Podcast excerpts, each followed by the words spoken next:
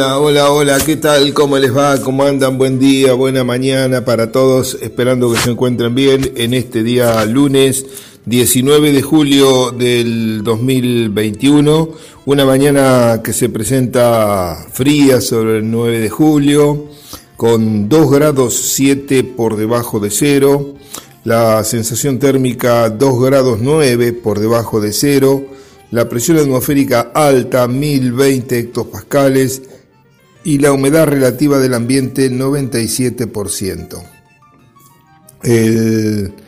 ya ayer a la tarde cuando paró el viento, fin de semana ventoso, sábado y domingo con mucho viento y frío, realmente con temperaturas eh, máximas bajas. Eh, bueno, hacía predecir que con el cielo límpido como estaba, eh, la posibilidad de una helada fuerte iba a estar presente y efectivamente así ha ocurrido.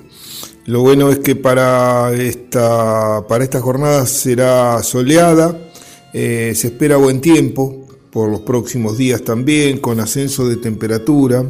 Eh, puede también ese efecto tipo serrucho, como veníamos diciendo, estar.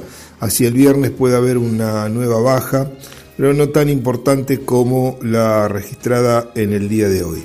Em, lluvias recién se visualizan para la otra semana. Dentro de siete días aproximadamente podrían ocurrir algunas precipitaciones. Así que bueno, eso es lo que por ahora eh, se, están, eh, eh, se está observando en los diferentes pronósticos. Así que bueno, em, esta es la condición ambiental que tenemos. Eh, les decía también que la semana pasada, eh, y bueno, en esta por supuesto lo vamos a reafirmar, que este miércoles, ya en dos días más, tenemos el sexto encuentro del ciclo de charlas 2021 que organiza el INTA, la Sociedad Rural, el Círculo de Ingenieros Agrónomos y la Regional APRESID. Em, bien, en esta oportunidad va a haber tres eh, disertaciones, una que estará a cargo del mm, eh, ingeniero Sebastián Gabaldá, como ya lo hemos tomado como, digamos, eh, un, un, hábito, hacer un breve panorama económico de mercado, más que, más que nada, eh, y algunas eh, consideraciones breves sobre eh, cómo están operando, qué posibilidades, los precios, qué se espera, qué perspectivas, etcétera, etcétera. Así que abrirá la charla el ingeniero Sebastián Gabaldá con los tips de mercados y estrategias para estas, esta época. Posteriormente entraremos en lo que es la parte de intensificación productiva, y ahí vamos a estar con dos charlas, eh, una a cargo de Luis Testa de eh, la empresa Nuevas Tierras de aquí de 9 de julio, que opera en la zona de Carlos Marianaón, en donde eh, hablará sobre la parte de recría, sobre tres modelos de recría que, que tienen en el establecimiento, que llevan adelante y que, bueno, nos dará las diferentes ventajas, las virtudes de los eh, sistemas mencionados. Eh, por supuesto que se podrán realizar las consultas, las preguntas, eh, todo lo que consideren oportuno a través de la, mm, del chat que tiene la plataforma y de la línea de WhatsApp que hay habilitada a tal efecto. Les, mm, las charlas estas son todas virtuales y van por la plataforma YouTube Inta Pergamino y el horario de comienzo es el día miércoles 21 a las 19 y 30 horas. La última charla, son todas charlas cortas, la primera de 15 minutos y las restantes de 30 a 35 minutos no más. La tercera charla estará a cargo del ingeniero Roberto Klein, de la empresa Klein, eh, que opera en, bueno, en PLA, partido de Alberti. Eh, él va a hablar sobre la, eh, los cambios registrados dentro del sistema agrícola y la, bueno, los modelos actuales que manejan este, y cómo fue variando el cuadro de situación desde ya hace un tiempo, digamos, décadas podríamos decir, este, 30, eh, 40 años atrás a la, fecha. Eh, ¿en, qué, ¿En qué etapa están hoy? ¿Qué están vislumbrando? ¿Cuáles son las principales problemáticas que están viendo? y eh, cómo están eh, trabajando dentro de, este sistema más intensificado en el sector agrícola. También acá tendremos la posibilidad de realizar las preguntas. La charla de este, Roberto va a ser una charla mm, este, más, que una charla de tipo de conversación em, con un moderador, este, donde bueno, se tratará de, bueno, de abordar las distintas temáticas que puedan eh, estar empleando. Por supuesto que va a ser eh, acotada, después también están las preguntas eh, que la audiencia pueda hacer por el tiempo, ¿no? Porque no cabe duda de que mm, poder abordar toda esa temática desde hace 40 años a la fecha para, bueno, em, creo que lleva mucho tiempo, em, lleva mucho, mucho tiempo y no, no, no, no lo tenemos para, para este tipo de ocasión. Quizás un breve comentario de, lo anterior, los grandes hitos, podríamos decir, los grandes cambios registrados dentro del sistema y, eh, bueno, cómo, cómo, estamos hoy y hacia dónde están mirando, hacia dónde están eh, apuntando en estos sistemas de producción. Así que bueno, eh, esa, es la, esa es el menú que tenemos, podríamos decir, para el próximo miércoles. Este, Creo que es eh, importante, yo siempre eh, comento que eh, bueno, es muy difícil extrapolar un sistema, un modelo de producción de un campo a otro, de, una, de un establecimiento, porque son diferentes los factores de distinta índole, económico, humanos, de logística, este, bueno, de, muchas posibilidades, pero sí considero que es muy válido eh, las ideas eh, sobre las cuales se trabaja y en donde mm, si el participante considera alguna eh, que pueda ser de utilidad, creo que eso ya es un logro, un avance. Eso mm, no quiere decir tampoco que se tenga que extrapolar como tal, sino que por ahí se puede adaptar a las circunstancias de cada sector productivo, de cada campo. Esto lleva a pensar, como siempre decimos, que no, hay recetas que uno pueda eh, eh, trasladar. Eh, son, digamos, conceptos generales que engloban prácticas y uno debe adaptar esa práctica a cada campo en particular. también a lo mejor no, no lo puede hacer inmediato por distintas razones, eh, pero sí, si eso lo ve positivo, a lo mejor lo puede tener en mente como para futuras planificaciones que se puedan ir eh, realizando en el establecimiento. Así que mm, la invitación está realizada. Eh, miércoles 21 de julio, el próximo, a partir de las 19 y 30 horas, a través de la plataforma YouTube Inta Pergamino eh, estas tres charlas que van a conformar el, paquete del, número del, ciclo, ¿no? del, encuentro número 6 de los 11 que hemos programado para este 2021 y esperemos poder concretarlos a lo largo de lo que queda del año. Por ahora hacemos una breve pausa, enseguida venimos para dar una vueltita por los mercados, como siempre lo hacemos en el segundo bloque, el mercado agrícola, el mercado ganadero, ver qué es lo que ha pasado eh, y avanzamos abriendo lentamente esta tranquera imaginaria aquí junto al INTA por Forti, Forti 40 FM. Pausa y volvemos. Bueno, muchas gracias eh, Gabriel. Eh, entramos en este último bloque de Abriendo Tranqueras con el INTA y mm, bueno, dentro de las... estamos prácticamente con la siembra de trigo terminada, como ya hemos comentado, con una superficie importante dentro del partido del 9 de julio, también con cebada. Este, yo creo que han aumentado entre las dos superficies, trigo y cebada, tenemos que estar por encima de las 50.000 hectáreas en esta campaña.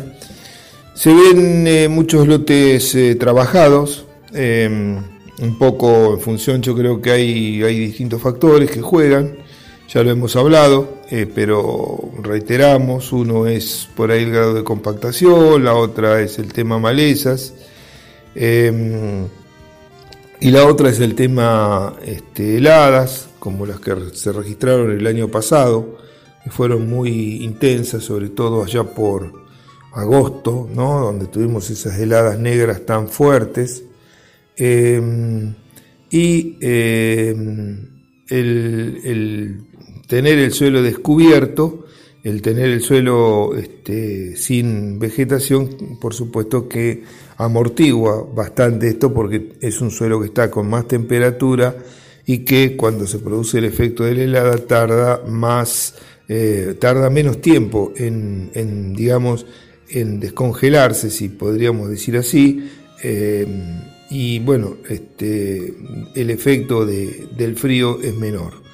Eso se, vio como siempre, ¿no? Pero el año pasado muy claramente, dentro de un mismo lote, en un mismo relieve, cuando hay una, torada de una máquina que arrastra un poco de, tierra, de, paja que hay arriba, eh, bueno, el trigo está verde con prácticamente muy poco efecto y en el resto estaba muy, muy quemado. Em, este año creo que hay una diferencia importante respecto al año pasado y radica también en el tipo de heladas que estamos teniendo. En sí son todas eh, heladas blancas, heladas con buena humedad. El año pasado, allá por el 11 de agosto, tuvimos una helada negra muy fuerte, muy fuerte. Y hay una diferencia importante entre ambas, en que la helada negra prácticamente produce la, este, la plasmólisis, la ruptura de las, de, las, células, y esa célula se muere totalmente eh, y bueno, no se produce la, digamos, la pérdida de mucho material verde. La helada blanca puede congelar, puede externamente verse el cultivo, este, pero eh, generalmente se forma una cámara de aire entre la helada, entre lo que sería lo que uno ve blanco, que es el agua o la humedad condensada este, en cristales, y la hoja en sí donde se encuentra apoyada. Esa cámara de aire también actúa como protección, por eso es que no se quema tan, eh, tan, eh, tan, eh, tan rápidamente y abruptamente las hojas. muchas veces se aprecia más en las puntas porque ahí es donde este, ahí va concentrando más rocío y bueno, en, esa, en ese lugar la, digamos, el tejido es mucho más tierno porque es el último que se ha conformado. Entonces por ahí las puntas de hojas quemadas se pueden visualizar. Em, este año se ve eh, trigos que, bueno, que habían arrancado muy bien en directa, eh, se quedaron un poco a causa de los fríos, ¿no? Eh, por supuesto que por más que estén fertilizados, la tasa de liberación de nutrientes es menor. Muchos fertilizantes que se aplican eh, necesitan un proceso eh, en el cual la temperatura también juega este, para poder llegar a, estar disponibles. y los días muy cortos, ¿no? También con pocas horas de luz, todo esto contribuye a que el crecimiento sea muy, muy pobre. Esto em, se ve distinto en un lote trabajado en el cual, si bien no va a tener un crecimiento exuberante, eh, es un crecimiento mucho mayor al que puede tener un lote eh, este, en, directa. Y cuanto más rastrojo ese lote tenga, más eh, se visualizan estos efectos que estoy diciendo. Como todo, todo sistema tiene sus ventajas, sus desventajas y lo que siempre hay que buscar es un equilibrio entre cada uno de ellos. Em, una práctica de esta época eh, que se ha tornado ya bastante habitual es eh, la aplicación del fósforo al voleo para la campaña gruesa, pensando en el maíz, pensando en los cultivos que vienen, en soja, por ejemplo. Y eh, la aplicación boleada es una práctica que ha cobrado importancia Eh, viene, esta práctica viene anticipada con una aplicación de herbicidas para barbechar el lote. Eh, estamos hablando de lotes en directa casi. Eh, y normalmente se hace el barbecho y la, aplicación del fósforo o bueno, viceversa, por ahí va la aplicación del fósforo y, el barbecho en función esto siempre de, la disponibilidad de maquinaria que cada establecimiento pueda tener en el momento del año. ¿no? Em, el fósforo aplicado en cobertura total ha, ha sido demostrado por, bueno, por esta unidad desde hace muchísimos años. Los primeros trabajos que hemos realizado con fósforo al voleo allá por el año 81, 81, si bien digo, realmente ha pasado mucho, mucho tiempo, ¿no? Este, de, esa época y eran en pasturas, no eran agricultura, eran en lotes de pasturas degradadas, de festuca y trigo blanco, como para tratar de darle un, un envión, como tratar de, de recomponer un poco el sistema. Esos ensayos fueron hechos en establecimiento San Juan de la familia Divos, que era en, ese, en esa época, ya pasando la, zona del, Tejar, cercano al Tejar y la Niña. Y este, bueno, fueron resultados muy alentadores. Después seguimos nosotros eh, dentro del sistema ganadero también repicando esa misma experiencia en el establecimiento eh, Don Federico, eh, sobre una pastura de buena calidad, eh, una pastura de festuca, de perdón, de alfalfa, trébol blanco, eh, cebadilla y falaris. Este, y también seguimos ahí con, estos eran ensayos grandes, ensayos de 50 hectáreas, con y sin fertilización, y con este, animales en engorde, en animales que entraban en destetes, que ingresaban y que, bueno, este, se mantenían hasta su terminación. Se vendían animales, eh, este, digamos, gordos, pero eh, de, con textura chica. Y em, este, bueno, se seguía todo el proceso de producción desde el primer día que llegaban hasta el último, con pesadas individuales, todos los animales estaban identificados con caravanas, este, y mes a mes se iba pesando y se iba siguiendo la producción. También se hicieron varios ensayos, también de, la evolución de razas, de cruzas, ensayos de, eh, con antiparasitarios, con em, momentos y sistemas de, parasitación. Eh, bueno, en fin, eh, hubo mucha información que se generó en esa época en la parte ganadera. Eso con el tiempo fue pasando a la parte agrícola, donde, bueno, también allá por la década del 90 hicimos varios ensayos en maíz, en primera instancia, con distintos momentos de aplicación y bueno, comprobamos que la aplicación al boleo funcionaba bien, después nos animamos un poco más a otros cultivos, inclusive a los cultivos eh, de invierno también como el trigo, ¿no? Y como conclusión, eh, lo que encontramos es que funciona, eh, siempre y cuando tengamos un suelo que tenga buena, buena este, física, buena porosidad, que no esté muy compactado y que tengamos lluvias posteriores a la aplicación. En el caso del fósforo es un elemento que no se volatiliza, que no se pierde, por lo tanto em, no es como el caso de una urea, por ejemplo, sino que tenemos más margen. Y las ventajas que tiene el sistema es que aplicándolo bueno, en, forma anticipada tenemos la probabilidad de más ocurrencias de lluvia, que es quien va a movilizar el fósforo por esos poros que tiene el suelo hacia la solución del mismo. Em, es interesante que, eh, bueno, que, que las lluvias vayan ocurriendo y como medida es interesante guardarse una pequeña cantidad para hacer la aplicación en la línea y darle un mayor tiempo todavía para que ese fósforo pueda estar en condiciones de ser aprovechado por las plantas. Los resultados que hemos encontrado han sido eh, muy satisfactorios y bueno, de hecho con el correr del tiempo eh, es una práctica que se ha difundido ampliamente, al menos en nuestra región. Bien, con esto ponemos punto final a esta entrega diaria. Como siempre, nuestro agradecimiento por su atención. Que tenga una buena jornada y nos reencontramos mañana, si Dios quiere, a esta misma hora. Hasta mañana.